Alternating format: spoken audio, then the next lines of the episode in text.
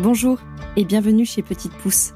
Je suis Pauline, créatrice de contenu engagé sur les réseaux sociaux et maman d'un adorable petit humain de bientôt deux ans. Comment tendre de façon simple vers un mode de vie plus conscient, durable et aligné? Chez Petite Pousse, on écoute le cheminement de nos invités, qui ont le plus souvent entamé leur transition écologique en devenant parents. On se questionne sur ce monde en perpétuelle évolution, mais surtout, on déculpabilise face aux injonctions du parent et de l'écolo parfait. Parce que nos enfants sont l'avenir et que nous sommes les gardiens du terreau dans lequel ils poussent, cultivons ensemble le monde de demain. Si vous aimez ce podcast, n'hésitez pas à me le faire savoir en me laissant des étoiles ou un commentaire. Je vous lirai avec grand plaisir. Vous pouvez aussi partager l'épisode sur vos réseaux sociaux, cela donnera de la force à mon travail. Bonne écoute Aujourd'hui, je reçois Audrey, psychologue de formation. Audrey est devenue blogueuse, youtubeuse et créatrice de contenu en 2010. Lorsqu'elle s'est lancée, son but était d'encourager et d'apaiser les jeunes mamans. C'est la naissance de leur fils, un an plus tard, qui les invite, elle et son compagnon, à débuter leur transition écologique. Pour eux, pour lui et pour la planète sur laquelle il va grandir. Sa casquette de psychologue et sa douceur naturelle se retrouvent beaucoup dans ses contenus inspirants, bienveillants et porteurs d'espoir. Montrer l'exemple, c'est ce qu'elle essaie de faire au quotidien. Bonjour Audrey. Bonjour Pauline. Je suis très heureuse de te recevoir à mon micro. Comment vas-tu? Ben moi aussi, je suis très heureuse et écoute, bah, ça va. Je, je suis très contente de te retrouver aujourd'hui. Est-ce que tu peux te présenter avec tes mots et nous raconter un peu, un peu ton parcours et si j'ai oublié des infos? Eh ben voilà, j'ai 39 ans et effectivement, ça fait plus de 10 ans que je suis dans la blogosphère et même plus large encore. Et comme tu l'as très bien raconté, effectivement, c'est un parcours de vie que j'ai un petit peu suivi au gré de, de l'arrivée de notre fils et de nos évolutions personnelles et professionnelles à mon mari et à moi qui m'ont effectivement amené ici et je crois que j'ai évolué aussi euh, avec le monde et la maman que je suis devenue. Donc du coup, on a vu que tu as donc lancé ton blog en 2010. Qu'est-ce que représentait pour toi l'écologie avant d'être parent? J'y étais sensible, j'étais déjà très touchée par ce qui se passait autour de moi, parce que tu vois, quand même, il y a, il y a 10 ans, il y a 15 ans, on nous en parlait quand même, sauf que j'étais plus jeune et que j'écoutais ça un peu de loin. Donc euh, j'aimais beaucoup la nature, j'y étais sensible, mais je n'étais pas forcément actrice de notre avenir à ce moment-là. Tu vois, je pense que j'étais respectueuse, jamais j'aurais jeté un papier par terre ou quoi que ce soit. En revanche, je ne me sentais pas encore vraiment engagée dans, dans mon avenir et l'avenir de mes pères à ce moment-là. Oui, ça a été vraiment la naissance de Junior qui a débloqué tout. Et du coup, qu'est-ce que vous avez d'abord mis en place? En général, il y a souvent une porte d'entrée et après, on, on tire un fil et on, déroule la pelote. Bah, exactement. Je, crois que la porte d'entrée, ça a été, euh, tu sais, les petits soucis cutanés de mon fils. Euh, rapidement, il a eu des plaques d'eczéma euh, sur la joue et sur l'épaule. D'ailleurs, j'en ai beaucoup parlé sur les réseaux sociaux parce que c'était devenu mon gros caillou et ça me posait énormément de questions parce que, tu vois, très rapidement, je trouve, quand on a un nouveau-né, on se pose des questions, donc on se tourne vers des professionnels.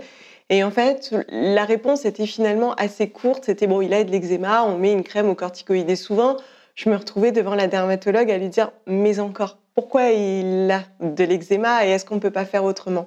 Et je crois que c'est là vraiment le point de départ. C'est-à-dire que j'ai commencé tout simplement à faire des recherches, à lire. Et en lisant, eh ben, j'ai découvert qu'il y avait beaucoup de choses à comprendre et à entendre dans notamment l'utilisation de la cosmétique sur nos tout jeunes enfants, qui sont très perméables à tous ces produits qu'on applique sur eux quotidiennement. Je crois que c'est ça vraiment la, porte d'entrée. Et ouais, du coup, la, salle de bain. Et au niveau de l'alimentation, est-ce que c'était quelque chose que tu faisais parce que tu, es végétalienne? Est-ce que c'était quelque chose qui était avant ou c'est venu euh progressivement Oui, ben c'est pareil. C'est-à-dire que parallèlement, alors que je commencé mes recherches sur le domaine de la cosmétique, de l'hygiène, Junior, lui, diversifiait son alimentation, puisque euh, au bout de quelques mois, ça y est, on intègre les aliments euh, plus solides. Et puis, euh, on a aussi cette démarche, tu sais, le ou la pédiatre va te dire, ben, on, va y aller progressivement, avec certaines doses, du sel, pas de sel. Et je crois que c'est là aussi que je me suis dit, pourquoi on fait tant attention aux quantités, à la provenance, alors que je ne le faisais même pas pour moi-même la première fois que j'ai dû aller acheter de la viande pour lui et qu'il a, fallu la peser, par exemple, je me disais, mais, pourquoi il doit manger si peu de viande rouge? Ça a commencé comme ça. Et puis je me suis dit, bah, quelle viande rouge je suis en train de lui donner? Tu vois, à l'époque, j'allais en supermarché, j'achetais de la viande rouge. Je me suis dit, bah attends, non, je vais plutôt aller chez le boucher. C'était la première fois que j'avais cette démarche et tu te rends compte, je ne l'avais même pas eu pour moi-même. Je crois qu'en fait, il a eu un petit effet miroir aussi sur nous. C'est de dire, bah, qu'est-ce que je mets dans mon assiette, d'où ça vient? Et c'est à partir de là que, effectivement, j'ai commencé à tirer euh, le fil de la pelote de laine.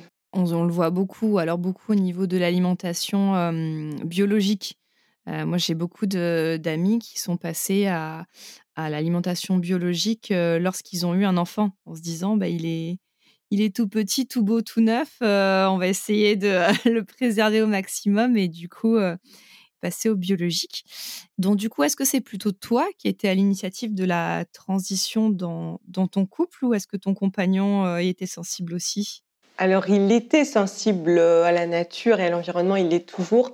En revanche, oui, c'est moi qui ai installé ça dans notre quotidien, puisque bon, très rapidement, j'ai arrêté de manger de la chair animale et j'en cuisinais de moins en moins. Et très rapidement, j'ai euh, cuisiné euh, vegan, notamment dans les pâtisseries. Donc, euh, mon fils, mon mari mangeaient finalement ce que je préparais. Je ne me rendais pas forcément compte que j'étais à l'origine de tout ce changement, même si avec le recul, je le vois, parce que c'est souvent très progressif. Mais euh, je reconnais que, euh, effectivement, c'est moi qui ai mis tout ça en place euh, dans nos vies. Mais on est en accord avec ça. Et d'ailleurs, souvent, tu vois, ça a fait l'objet de discussions. Déjà, mon mari, qui a commencé à en parler quand ça a été très présent, mais aussi mon fils, lorsque la parole s'est développée et que sa, pensée s'est vraiment affirmée. Oui, parce qu'on le voit dans, enfin, quand on suit un peu tes vlogs ou même ton quotidien sur Instagram. voilà, on voit que tout le monde s'y met et notamment le vélo. Il me semble que vous êtes deux à vous déplacer en vélo. Et ça, c'est beau parce que euh, je connais pas ton compagnon, mais il aurait pu te dire bah, prends ton vélo si tu as envie, mais moi, je garde la voiture en fait. oui, et surtout que finalement, se déplacer en vélo avec un enfant, c'est aussi une autre aventure. Tu vois, ça, ça se fait avec le temps, sous la pluie, dans le froid. Mais je pense qu'à ce moment-là, on était vraiment dans, la, dans cette même dynamique avec mon mari. En plus, bon, on aimait le sport tous les deux. Finalement, en tout cas à cette époque, et c'est vrai qu'on est dix ans en arrière, je me permets quand même de le resituer parce que l'actualité était aussi différente et je pense que ça a influencé nos comportements, mais on se posait moins la question, tu vois. Euh, ça se faisait assez naturellement, on aimait dehors, on aimait se déplacer comme ça. Ça nous semblait aligné avec nos valeurs et aussi euh, notre élan, notre envie de, de, partager des choses euh, avec notre fils à ce moment-là, tu vois. On n'était pas à se dire on le fait pour l'écologie, on le fait parce que ça nous convient. D'ailleurs, toi, quelle serait ta recette pour le mélange justement entre qu'est-ce qui est bon pour la planète et qu'est-ce qui est bon pour moi finalement? Qu'est-ce qui me convient? Je me dis souvent que finalement, le secret de la réussite, c'est d'être bien aligné avec, euh, avec son geste. Parce que, hum, en tout cas, aujourd'hui, on voit la difficulté de ressentir beaucoup de culpabilité vis-à-vis -vis des discours auxquels on est exposé. C'est pas simple, mais ça peut créer aussi beaucoup de dissonance en nous. Donc, je crois que finalement, il faut être bien conscient de ce à quoi on aspire, de ce à quoi on va, et surtout bien donner du sens, un sens profond. Ok, je prends mon vélo, mais je ne veux pas le prendre, tu sais, sous la contrainte, parce que je me sens obligée, parce que c'est difficile. Effectivement, il y a des jours où il va pleuvoir à torrent, et bien sûr, tu prendras ta voiture parce que tu as tes enfants, parce que c'est difficile, et c'est pas grave. Je crois que c'est une démarche plus globale qui, qui se sent et se ressent profondément, et avec laquelle il faut être aligné pour, euh, pour ne pas perdre pied. C'est ce que tu souvent d'ailleurs, l'idée de démarche cohérente et, globale. Je pense. Je pense sincèrement que c'est ce qu'il y a de plus pérenne parce que je crois que si on subit trop un changement, malheureusement, c'est vain. On finit par abandonner parce que bah, la vie, c'est un ensemble. Bien sûr, l'écologie, c'est important et tu te doutes bien que je, le vois comme ça. Mais on est des êtres tellement complexes. Il y a tellement de choses qui remplissent nos vies ben, d'êtres individuels, de parents, d'une personne dans un couple, que on ne peut pas non plus se contraindre absolument dans un domaine et négliger les autres. On est des êtres entiers et complexes et je pense qu'il est important de considérer ces êtres entiers que nous sommes. Je ne sais pas si c'est clair ce que je veux dire. Si, si, bah, piocher justement, voir, euh, voir ce qui nous convient parce que c'est ça qui va permettre d'être, d'être dans la durabilité en fait. Quitte à y aller très progressivement. Tout changé d'un coup. Concrètement, je, n'ai pas tout changé d'un coup, ça a été très progressif. Et je crois d'ailleurs que c'est ce cheminement qui m'a amené ici. Aujourd'hui, ce que je te dis, c'est pas ce que je disais hier et ce que je dirai demain probablement, parce que ma pensée évolue aussi avec le monde et avec la personne que je deviens. Et je crois que ce cheminement finalement est nécessaire pour aboutir à une action euh, vraiment euh, cohérente et, euh, j'allais dire pertinente, mais je dirais plus qui a un effet vertueux, je dirais même. Parce que toi-même, l'être que tu es, il va apporter au monde sur la durée, sur le long terme. Autant de ne pas s'épuiser trop vite. J'aime beaucoup ce discours euh, doux et bienveillant euh, que tu as euh, bah, là déjà et puis dans tes réseaux sociaux et dans tes vidéos YouTube.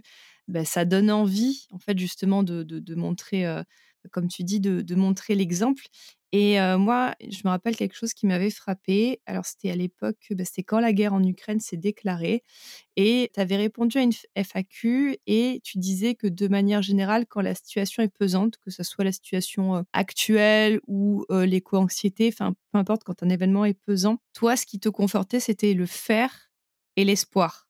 Est-ce que tu pourrais développer un peu pour les auditeurs, s'il te plaît? Bah, des situations difficiles qui nous serrent le cœur et euh, entrent dans notre esprit comme ça et met en route le petit vélo. Il y en a plein, il y en aura toujours. Ça fait partie de la vie, ça fait partie du package. Et j'ai pris le parti de me dire que je conserve ma place dans ce monde-là et que je peux toujours y contribuer. Donc toi, moi, n'importe qui, on a tous notre place et on est tous utiles et on peut tous apporter quelque chose à notre monde, à des personnes qui souffrent et à différents problèmes. Donc bon, là, ça peut être géopolitique, mais ça peut être aussi écologique et qu'on peut toujours faire. Et le fait de rester en action, de continuer d'avancer, c'est aussi une manière de dire à notre esprit, OK, ça va mal, mais on continue d'avancer et on peut toujours avancer. Des situations graves, il y en a eu plein par le passé, c'est aussi parce qu'on les a oubliées ou tout simplement parce qu'on ne les a pas vécues. Mais ça montre bien que tant qu'on reste dans, dans cette action, dans cette manière de regarder devant soi, on peut toujours avancer. C'est comme faire du vélo, tu vois, quand je dis à mon fils arrête de regarder tes pieds, regarde devant toi, c'est là qu'est la vie et continue d'avancer. C'est un peu comme ça que je vois la vie. On avance. Et en parlant d'action, est-ce que tu peux nous parler de ton association Force Sénégal, s'il te plaît? Alors oui, alors tu sais, c'est vraiment une histoire euh, de vie, de famille, pas forcément prévu. Ça s'est arrivé un petit peu comme ça parce que ma famille maternelle est sénégalaise.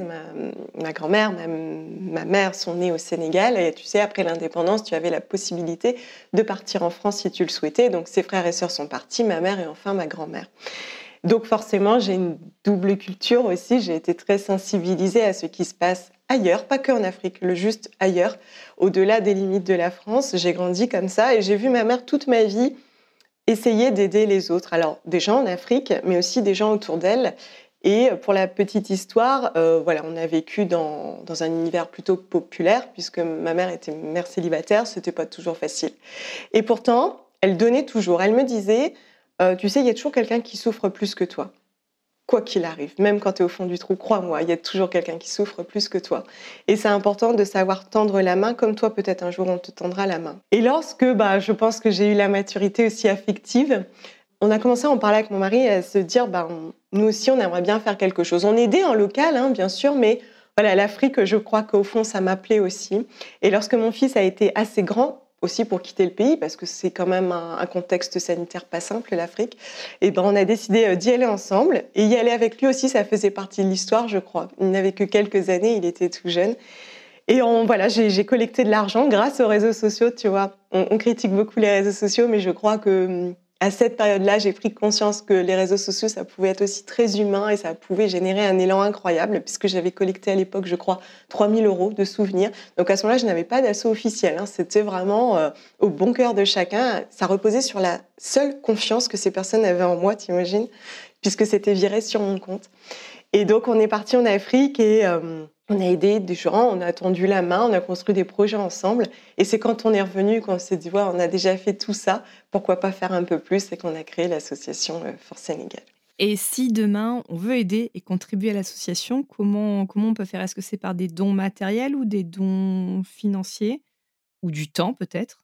Alors, on a collecté un petit peu de matériel, mais en pratique, c'est pas toujours aussi simple qu'on l'imagine. Donc, à l'heure actuelle, on collecte surtout euh, voilà, des, dons économiques. Alors, ça peut être un euro comme ça. On, reçoit de tout et c'est au contraire toujours le bienvenu. Je reçois souvent des petits messages, tu sais, avec le don, en disant je ne peux donner que 5 euros. Mais j'ai dit, tu sais, si on est 100 à donner 5 euros, ce qui s'est passé la première fois, regarde tout ce qu'on collecte, c'est tellement beau et tellement grand. Et avec ça, en fait, euh, aujourd'hui, on construit notamment des puits parce que ça manque cruellement d'eau. Du fait notamment du dérèglement climatique, la zone désertique avance et donc euh, la terre s'assèche. Du coup, on essaye un petit peu d'accompagner bah, des projets qui nous sont suggérés. Hein. Tu sais, nous, de notre point de vue, euh, alors, attention, je pars dans autre chose là. je fais une petite parenthèse. J'ai gagné en humilité en allant là-bas, notamment parce que je me suis rendu compte que mon point de vue d'occidental, qui a grandi dans un pays euh, développé, n'était pas toujours à la hauteur de la réalité. La première fois que j'y suis allée, j'y suis allée avec euh, tous mes a priori, tout mon mode de pensée d'occidental, et je me suis heurtée à, une réalité qui été à des années-lumière de moi, mais vraiment à des années-lumière. Et pourtant, tu vois, j'ai été sensibilisée à cette culture. Mais arrivée là-bas, je me suis rendu compte que tout ce que j'imaginais, tout ce que je projetais, n'était pas à la hauteur de la réalité. J'ai vraiment appris à écouter et à ressentir les besoins qu'avaient toutes ces personnes. Donc aujourd'hui, à travers euh, tous ces dons, on arrive à justement les accompagner dans leurs projets. Ce ne sont pas nos projets, ce sont vraiment les leurs. C'est très chouette, merci beaucoup. On va revenir à la parentalité. Oui. C'est un des thèmes euh, du podcast. Ton fils a 11 ans et euh, bah, c'est très chouette parce que jusqu'ici, la grande majorité des invités, donc c'était des mm, étaient parents mais d'enfants très jeunes. comment on parle d'écologie avec un, un préado? Finalement Et est-ce que tu as des ressources, je pas, des livres ou des, des films, ce qui te vient à l'esprit à conseiller? Aujourd'hui, c'est vrai qu'il a 11 ans, donc je parle avec un certain recul. Ça n'a pas toujours été lisse, j'ai tenté des choses et puis j'ai renoncé. Je crois que de tout ce que j'ai vécu en ces 11 petites années, c'est qu'il est plus essentiel encore d'être un exemple dans son comportement, dans son attitude, que dans son discours. Parce que les enfants, finalement, c'est vrai, ils sont très terre à terre. Ils observent, il et elle. Et d'ailleurs, je pense qu'on a tous vécu ces moments où on leur a fait la leçon, je sais pas moi, sur le grignotage. Et ce moment où ils te voient grignoter, ils te disent, mais je croyais qu'il fallait pas grignoter. et ben, c'est un petit peu pareil. C'est-à-dire qu'ils sont extrêmement sensibles à ce que nous faisons dans le quotidien. Et je m'en suis vraiment rendu compte, être valeur d'exemple. J'ai pourtant tenté le discours, tu vois, plus jeune, je ne vais pas mentir, j'ai tenté des discours sur euh, euh, la bienveillance vis-à-vis de l'environnement, euh, le bien-être animal, j'ai espéré plein de choses, j'ai imaginé plein de choses. je ne l'emmenais pas au zoo, par exemple, je lui ai expliqué pourquoi. Et puis, j'ai fini par comprendre que c'est vraiment mon attitude dans le quotidien qui est probablement la plus porteuse de messages être un bon exemple dans le quotidien, bien agir. Alors un bon exemple, je suis pas sûre que ça soit forcément le bon terme parce que c'est quoi être un bon exemple? Mais en tout cas, incarner son discours un minimum, être aligné avec ses valeurs et peu importe celui qu'il deviendra, moi j'aurais fait de mon mieux pour euh, lui montrer ce qu'est le respect de l'environnement à chaque jour. D'ailleurs, tu sais, mon fils n'est pas végétarien et il va au zoo. Mais dans le fond, c'est pas grave parce que c'est celui qu'il est et je veux pas l'empêcher d'être celui qu'il est et de découvrir le monde à travers ses yeux et non pas à travers les miens. J'essaie juste de l'accompagner et on en discute. Souvent, il me dit Mais pourquoi tu manges pas de viande? T'en mangeais quand tu étais petite pourtant, tu vois? Et dès qu'il ouvre la porte, je trouve que c'est super intéressant parce que ça y est, je peux commencer à donner du sens, à lui expliquer mon propre cheminement sur lequel il va rebondir, poser des questions. Et toi, il y a quelque temps, je lui ai montré le volume 1 de Avatar. Je ne sais pas si tu l'as vu. Le 1, oui. J'ai pas vu le 2, mais j'ai vu le 1. Moi non plus, je n'ai vu que le 1. On l'a regardé ensemble et moi je l'avais déjà vu, je me suis donc rappelé à nouveau, je me suis immergée à nouveau. Et tu vois, à plusieurs moments, en regardant Avatar, il me disait c'est beau la nature, c'est beau comme il se comporte vis-à-vis de la nature. Et bah tu vois, à ce moment-là, je me dis bah j'ai tout réussi alors. S'il est capable de, de sentir cette subtilité dans le film, au-delà de l'aspect visuel, au-delà du scénario, c'est qu'il a compris. Finalement, peu importe qu'il ne soit pas, entre parenthèses, encore végétarien, ce qui compte, c'est qu'il ait compris l'essentiel, d'être toujours en interaction avec son environnement et de vivre dans le respect de cet environnement. Alors bien sûr, je te conseillerais peut-être des livres, des ressources, mais je crois qu'il n'y a rien de mieux que de vivre dans cette nature-là avec lui ou elle et de l'accompagner dans, dans, ce respect, mais aussi dans l'observation, tu sais, consciente on est dehors, on est où, on fait quoi, on voit quoi, on entend quoi dans le quotidien. L'amener à être dans la nature, on va énormément en forêt par exemple, quelle que soit la saison, même des fois sous la pluie, en lui disant mais tu vois, la forêt nous est précieuse. On y marche, je lui fais pas la leçon pendant qu'on marche dans la forêt, mais on y est. On y est pleinement, en pleine conscience. Comprendre le vivant pour mieux le respecter finalement. Exactement, exactement. Et tu vois, depuis petit, il m'accompagne sur plein de collectes de déchets. Il est venu avec moi partout ramasser des déchets dans la nature. Je ne lui faisais pas la leçon. En revanche, il en a ramassé des déchets, tu vois. Je pense que c'est quelque chose que je partagerai aussi. Bon, pour l'instant, il, est, trop petit. J'ai amené mon chien à une collecte de déchets une ah, fois. C'est pas mal. il, a, fait sensation, mais, euh, super chouette. Euh, merci beaucoup. Je pense qu'on a fait le tour. Si j'aime finir euh, mes échanges avec, un, avec une question, est-ce que tu aurais un message à déposer aux parents ou futurs parents qui souhaitent agir? Je crois que l'essentiel, c'est d'être tolérant ou tolérante avec soi-même parce que euh, être un parent parfait, ça me semble totalement utopique. D'ailleurs, c'est quoi être un parent parfait? Quel que soit euh, son gros caillou, je crois que il faut aussi se laisser être, savoir s'écouter et savoir se dire que on peut changer aussi, on peut changer de direction, on peut se remettre en question, on peut parfois ne plus être en accord avec ce qu'on a fait ou dit. Mais ne pas oublier qu'on est aussi un être singulier face à un autre être singulier qui ne sera pas nécessairement comme nous, que ça fait partie du chemin, que finalement notre mission de parent la plus profonde, c'est pas de faire un être euh, vraiment très engagé dans l'écologie ou un autre domaine, mais plus de l'accompagner vers la confiance en soi et l'estime de soi. Tu vois, aujourd'hui, mon fils, il a 11 ans, il entre au collège, il est aux portes du monde adulte. Je me rends compte de l'enjeu, de l'importance de lui transmettre ça, de lui apprendre à avoir confiance en lui, en ses idées. Je ne veux pas lui faire croire que moi, je détiens la vérité. En revanche, je veux lui dire que je suis là pour en discuter et qu'il a le droit d'avoir ses opinions, qu'il a le droit de les affirmer, qu'il a le droit d'en discuter, qu'il a le droit d'être celui qu'il est profondément et que bah, pour tout le reste, on verra bien en chemin. C'est très beau. Merci beaucoup, Audrey. Avec plaisir. Merci d'avoir pris le temps euh, et d'avoir accepté d'être mon invité. Je te dis à bientôt et je te souhaite une très bonne journée. Eh bien, merci beaucoup à toi aussi, aux auditeurs et éditrices. Merci d'avoir écouté cet épisode jusqu'au bout. Si vous êtes encore là, c'est certainement qu'il vous a plu. Pour ne manquer aucun épisode, abonnez-vous au podcast sur votre plateforme d'écoute préférée. Vous pouvez également me suivre sur Instagram, at l'ananasblonde, pour découvrir ma vie de maman, entrepreneur et écolo qui fait de son mieux. Je vous souhaite une belle journée ou soirée et vous dis à bientôt sur Petite Pouce.